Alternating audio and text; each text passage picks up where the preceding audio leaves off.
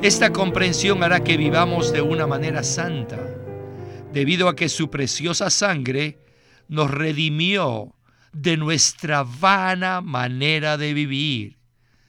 Y como resultado, ya no queremos vivir más en una vida de vanidad.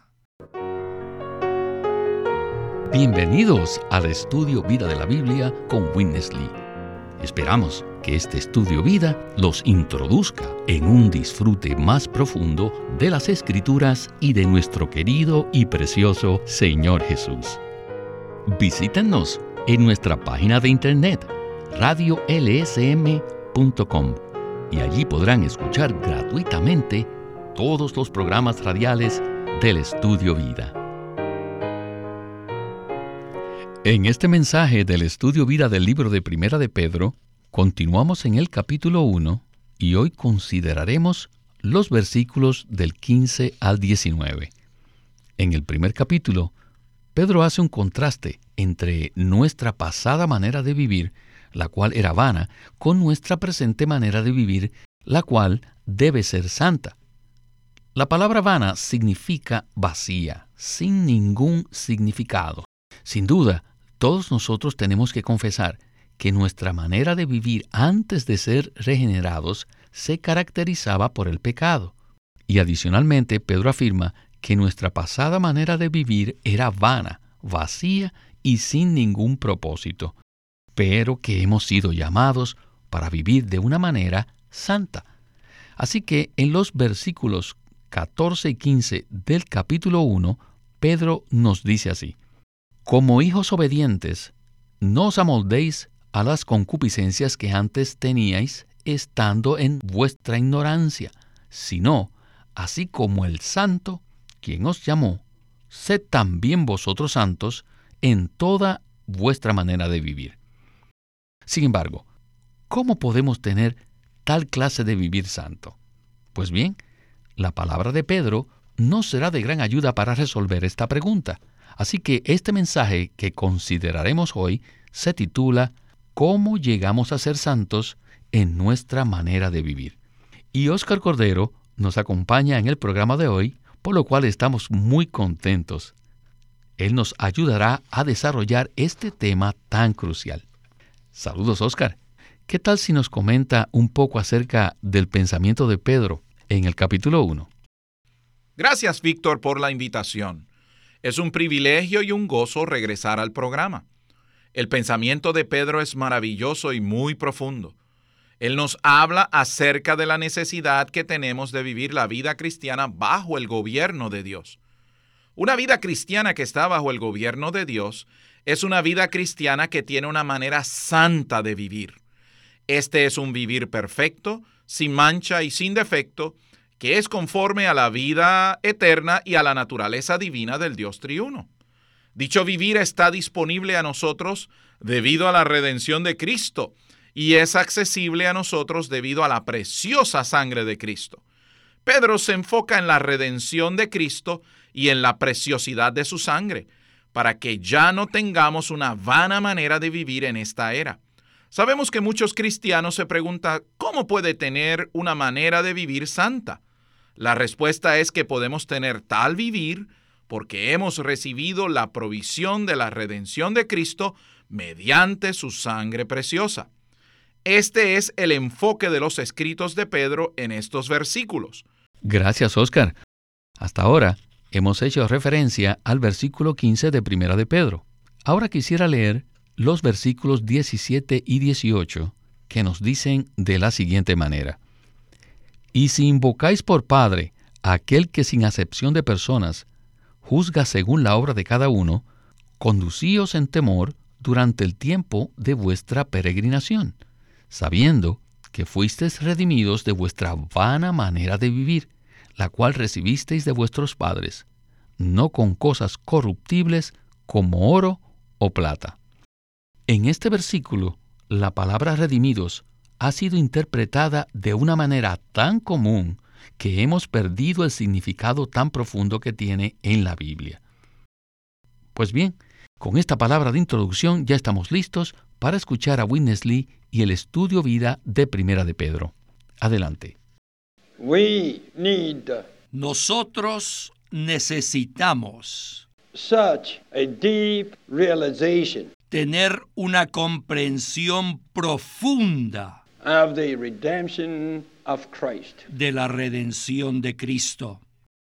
Hoy en día, muchos cristianos se encuentran viviendo una clase de vida muy descuidada, una vida que es floja.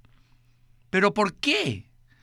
Debido a que su comprensión de la redención de Cristo es muy, pero muy superficial. Pero aquí lo que Pedro habla es muy diferente. Hoy en día se han hecho comunes muchos términos bíblicos que son muy importantes y diríamos aún cruciales. Y aún estos términos diría que se han dañado. Cuando leemos la palabra redimido, no tenemos una buena sensación en nuestro interior. Pero cuando Pedro escribió esto, les digo, él estaba lleno de sentimientos.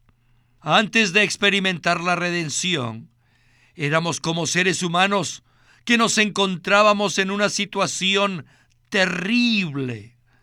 Éramos como pedazos de mercadería que estaban en la venta en un mercado inmundo. Y este mercado es la vana manera de vivir. Éramos mercancía inmunda en el mercado sucio del mundo. Toda la sociedad es el mercado inmundo en el cual nosotros estábamos. Y aunque éramos artículos que estaban para la venta en el centro comercial de Satanás, Cristo vino a comprarnos y pagó un alto precio, el precio de su preciosa sangre. Necesitamos darnos cuenta que Satanás no desea soltarnos, no desea liberarnos. Y ese fue el motivo por el cual Cristo pagó un precio tan alto por nosotros. Y Él murió en la cruz y derramó su sangre. Y esta sangre es la más preciosa sangre. La sangre que Cristo pagó para redimirnos. Vamos a hablar acerca de la preciosidad de la sangre de Cristo en los siguientes segmentos. Por ahora, quisiera que hablemos un poco acerca del apóstol Pedro. Él era una persona con la cual todos nosotros nos identificamos. Sin duda, él apreciaba muchísimo la efectividad de la preciosa sangre de Cristo, ¿verdad? Creo que todos nosotros somos como Pedro. Cuando se nos presenta la oportunidad de levantarnos y hablar por el Señor, lo negamos. Pedro sentía en lo profundo de su ser que le había fallado al Señor, pero también sentía mucha apreciación por la preciosidad de su redención. Pedro se daba cuenta que todos sus pecados, sus transgresiones y sus fallas habían sido cubiertas por la preciosa sangre de Cristo cuando murió en la cruz. Igualmente, también se daba cuenta que él tenía una vana manera de vivir, porque todavía vivía por las tradiciones que había heredado de sus padres, las cuales no servían para el cumplimiento del propósito de Dios. Por eso Pedro escribe que no solo hemos sido redimidos de nuestras fallas, sino también de nuestra vana manera de vivir. La razón por la que Pedro negó al Señor fue debido a que vivía en vanidad. Él no tenía el concepto ni la realidad del propósito de Dios. Todos sus pensamientos se enfocaban y se centraban en sí mismo. Pero él se dio cuenta que mediante la redención de Cristo, todos podíamos tener una manera santa de vivir, por haber sido redimidos de la vanidad. La redención de Cristo no solo nos salvó de nuestros pecados y de la condenación, sino que además nos salva continuamente de nuestra vana manera de vivir. Necesitamos ser conscientes de la manera como estamos viviendo nuestra vida en la tierra hoy día. No es suficiente que seamos cristianos que hemos sido redimidos y regenerados. No. Nosotros tenemos que ser cristianos que vivimos de acuerdo con el propósito divino de Dios y para poder hacer eso necesitamos la preciosa sangre de Cristo. Amén. En cuanto a esto quisiera resaltar algunos de los puntos que usted ha mencionado. La apreciación de Pedro por la redención de Cristo se basa en que él sabía que habíamos sido liberados no solo del pecado y la condenación, sino también de nuestra vana manera de vivir. Aquí también podemos incluir nuestra vana manera de servir al Señor, es decir, servir al Señor de una manera que carece de sentido y propósito. En el caso de Pedro, consistía en servir al Señor según la tradición de sus padres, pensando que esa era la manera adecuada. Sin duda, lo que Pedro escribe aquí es bastante profundo, ¿verdad? Precisamente, en eso consiste el impacto tan grande de este pasaje. Pedro nos introduce en los aspectos presentes y futuros de la redención efectuada por la preciosa sangre de Cristo. Si él no mencionara esto, rápidamente caeríamos en nuestra vieja manera de vivir que heredamos de nuestros padres. Desdichadamente, esta es la situación de muchos cristianos en la actualidad. Aunque ellos han recibido al Señor y son salvos, han caído en una vana manera de vivir sin darse cuenta que eso, al igual que los pecados, les impide avanzar en el Señor, a fin de que tengan una vida cristiana apropiada bajo el gobierno de Dios. Gracias, Oscar. Quisiera leer de nuevo el versículo 18 y además el 19. Allí se nos dice, sabiendo que fuisteis redimidos de vuestra vana manera de vivir, la cual recibisteis de vuestros padres, no con cosas corruptibles como oro o plata, sino con la sangre preciosa de Cristo, como de un cordero sin defecto y sin mancha. Regresemos de nuevo con Winnesley. Cristo murió en la cruz. Sí, murió allí como un hombre. Y eso fue suficiente para Dios. No existen palabras humanas para expresar lo que Cristo hizo en la cruz. Esta es la razón por la que la sangre de Cristo es única. No existe otra sangre que pueda redimirnos. Solo la sangre de Cristo. Puesto que Cristo es una persona única, su sangre es preciosa. La Biblia nos dice que su sangre hoy en día todavía habla por nosotros en los cielos. Pedro dice en los versículos 18 y 19, sabiendo que fuisteis redimidos de vuestra vana manera de vivir, la cual recibisteis de vuestros padres, no con cosas corruptibles como oro o plata, sino con la sangre preciosa de Cristo, como un cordero sin defecto y sin mancha. Sin mancha se usaba en relación a las piedras preciosas. A veces una piedra preciosa tenía una manchita, una mezcla de algo extraño, y eso se convierte en una mancha en la piedra preciosa. ¿Me entienden, verdad? En estos seis mil años de la historia de la humanidad, solo ha existido un solo hombre que no tiene defecto ni mancha. Y ese hombre es Jesús. Ustedes saben que el Señor Jesús pasó los últimos seis días antes de morir en la ciudad de Jerusalén. Allí él fue examinado por el pueblo de Dios, los fariseos, los saduceos, los escribas, los ancianos, los sacerdotes y todos ellos lo rodearon para hallarle algún defecto. Según su ley judía, que eran las escrituras, no pudieron hallarle ninguna falta. Así que entregaron a Jesús en manos de Pilatos y de Herodes, quienes eran los gobernantes romanos. Y ellos tampoco pudieron encontrar ninguna falta, según la ley romana. Así que pueden ver que el Cordero de Dios fue examinado por la ley divina y por la ley secular. Y ellos hicieron todo lo posible por encontrar algún defecto o alguna mancha en él, pero no hallaron en él contaminación ni mancha alguna. Así que la palabra de Pedro hace referencia a la tipología del Antiguo Testamento Y ahora, este Cristo es el verdadero Cordero Pascual. Sin duda, Oscar, tenemos que apreciar muchísimo el hablar de Pedro en estos versículos. Por lo tanto, ¿qué nos puede usted comentar respecto a lo que acabamos de escuchar? El apóstol Pedro estaba dirigiéndose a una audiencia judía primordialmente y estaba presentando a Cristo como el cumplimiento de la tipología del Cordero Pascual del Antiguo Testamento. Cuando Pedro habla de la sangre preciosa, hay unas palabras muy importantes en estos versículos. La primera palabra importante es sangre. Para que la redención pudiera llevarse a cabo, se necesitaba que hubiera un derramamiento de sangre. Según el principio establecido por Dios en el Antiguo Testamento, sin derramamiento de sangre no hay perdón de pecados.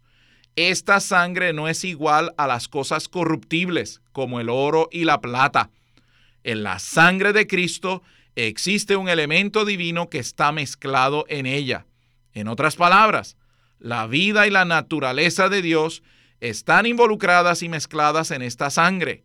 La sangre de Cristo es preciosa, no porque sea valiosa así como el oro o la plata, no se trata de que tenga un valor monetario y que por eso sea preciosa.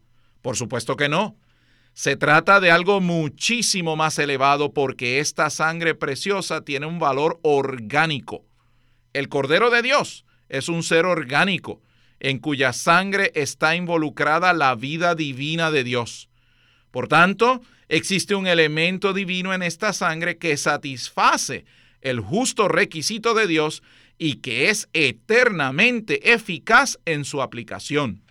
Así que Pedro nos presenta en este versículo a Cristo como el cumplimiento del Cordero Pascual del Antiguo Testamento, sin mancha y sin defecto. Según el Antiguo Testamento, el proceso de inspección o examen del Cordero que era sacrificado en la Pascua era muy minucioso, porque el animal debía ser sin mancha y sin defecto. Igualmente, el examen al que fue sometido Cristo en el Nuevo Testamento fue muy riguroso. Se necesitaba probar que Él, como el Cordero de Dios, era sin mancha y sin defecto antes de ir a la cruz. Así que ni la ley religiosa ni la ley secular pudieron hallar falta alguna en Cristo, probando de esta manera que Él era el único que estaba calificado para derramar su sangre por nosotros. Él es el Cordero sin mancha y sin defecto, cuya sangre satisface los justos requisitos de Dios y habla eternamente por nosotros. Dicha sangre nos capacita para tener un vivir santo que permanece bajo el gobierno de Dios. Bueno, Oscar, tengo que decir que esta ha sido una respuesta muy completa. Y antes de ir al segmento final del mensaje, quisiera leer el versículo 38 del capítulo 18 del Evangelio de Juan. Este versículo dice de la siguiente manera, le dijo Pilato, ¿qué es la verdad? Y cuando hubo dicho esto, salió otra vez a los judíos y les dijo, yo no hallo en él ningún delito. Escuchemos a Witness Lee en la conclusión de este estudio vida. Adelante. Él derramó su sangre y esta sangre es preciosa. Y nosotros fuimos redimidos por esta sangre. Todos necesitamos saber esto, que fuimos redimidos por la sangre de Cristo. Ahora, los animo a que pasen una hora a solas con el Señor, para que consideren sobre la preciosa sangre de Cristo, la cual fue derramada por nosotros en la cruz. Si hacen esto, les aseguro que esto hará que vivan una vida muy santa en el temor de Dios. Y ustedes desearán ser santos en toda su manera de vivir y se conducirán el tiempo que les resta de su peregrinación en temor. Para poder vivir de esta manera, necesitamos comprender que fuimos redimidos con el precio de la preciosa sangre de Cristo. Esta comprensión hará que vivamos de una manera santa, debido a que su preciosa sangre nos redimió de nuestra vana manera de vivir. Y como resultado, ya no queremos vivir más en una vida de vanidad. A veces, la manera vana de vivir no es necesariamente pecaminosa. De hecho, quizás sea una vida muy moral.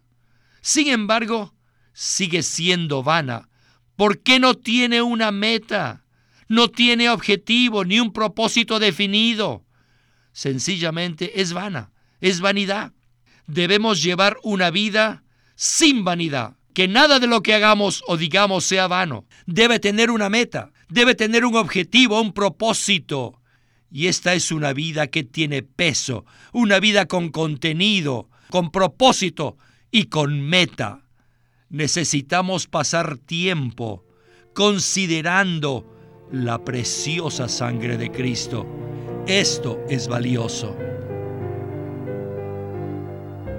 Pues bien, Oscar, hemos visto que no es suficiente que nuestra vida esté libre de pecado o que sea muy moral. Pedro dice claramente que debemos tener una vida llena de propósito. Así que, en cuanto a esto, ¿qué nos puede usted comentar? Pedro nos habla acerca de la preciosidad de la sangre del Señor en relación con nuestra vana manera de vivir. Hay situaciones muy fuertes en nuestra manera de vivir que nos apartan del propósito de Dios. Por tal motivo, se necesitó que la preciosa sangre de Cristo nos redimiera de nuestra vana manera de vivir. Si no fuera por la sangre de Cristo, todavía viviríamos de esa manera. Debemos vivir una vida que tenga un propósito, una meta y un objetivo. Y este propósito no es cualquier propósito. Muchas personas dicen, ¿cuál será el propósito de Dios para mi vida? Si tengo un propósito y una meta, estaré bien. Eso no es lo que quiere decir Pedro.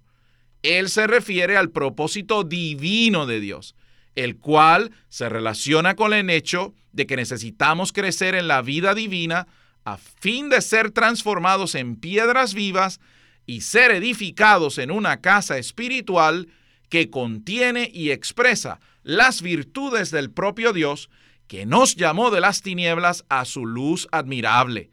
Esa es la clase de vida que no es vana. Amén, amén a esta palabra. Desafortunadamente, el tiempo se nos agotó, Oscar, pero muchas gracias por su compañía en este estudio Vida de la Biblia con Witness Lee. Ha sido un privilegio y un disfrute regresar una vez más al programa. Este es Víctor Molina haciendo la voz de Chris Wilde, Oscar Cordero, la de John Pester y Walter Ortiz, la de Witness Lee.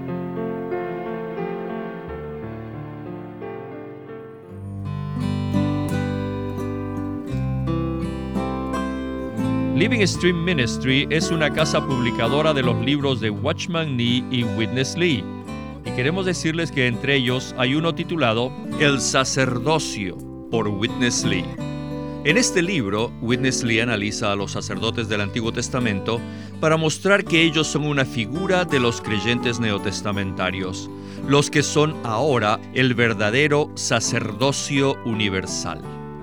En el Antiguo Testamento los sacerdotes eran diferentes del resto de la gente porque habían sido escogidos y separados de las doce tribus para ser los únicos que servían a Dios. Y por lo tanto tenían comida especial, vestiduras especiales y trabajo especial. Y nosotros, Ahora los cristianos en el Nuevo Testamento somos de este linaje escogido, somos la gente santa. Entonces, ¿qué debemos comer? A Cristo como las ofrendas. ¿Qué conducta debemos tener? O sea, ¿qué vestido ponernos? Esto es cómo comportarnos en la casa de Dios. ¿Y qué obra hacer para ser uno con Dios? Si desean conocer estos aspectos de su vida cristiana, les recomendamos este libro, El sacerdocio por Witness Lee un libro que profundiza la tipología del sacerdocio del Antiguo Testamento y que nos ayuda a desarrollar nuestra función sacerdotal. Acuérdense que todos los creyentes son ahora un sacerdocio santo y universal. El sacerdocio por Witness Lee.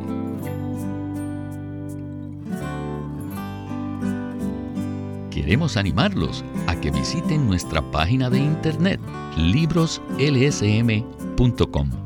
Allí encontrarán los libros impresos del Ministerio de Watchman Nee y Witness Lee la Santa Biblia versión recobro con sus notas explicativas y también encontrarán folletos, himnos, varias publicaciones periódicas y libros en formato electrónico. Por favor, visiten nuestra página de internet libroslsm.com. Una vez más, libroslsm.com.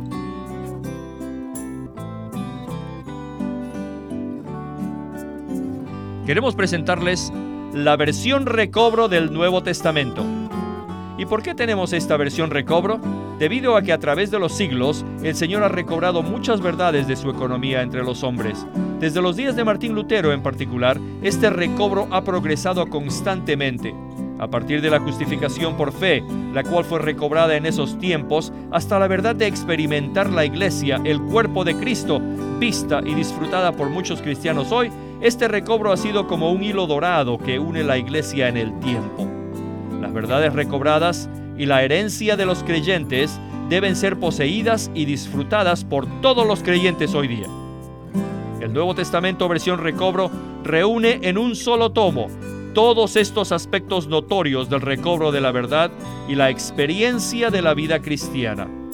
Junto con el texto tenemos extensas notas de pie de página escritas por Witness Lee, a diferencia de anotaciones típicas para estudiar que giran en torno al contexto histórico, geográfico y biográfico de la Biblia, las notas de la versión recobro recalcan el contenido espiritual de la palabra de Dios, abriendo así la revelación de la verdad divina y subrayando la provisión de vida que está contenida en las escrituras.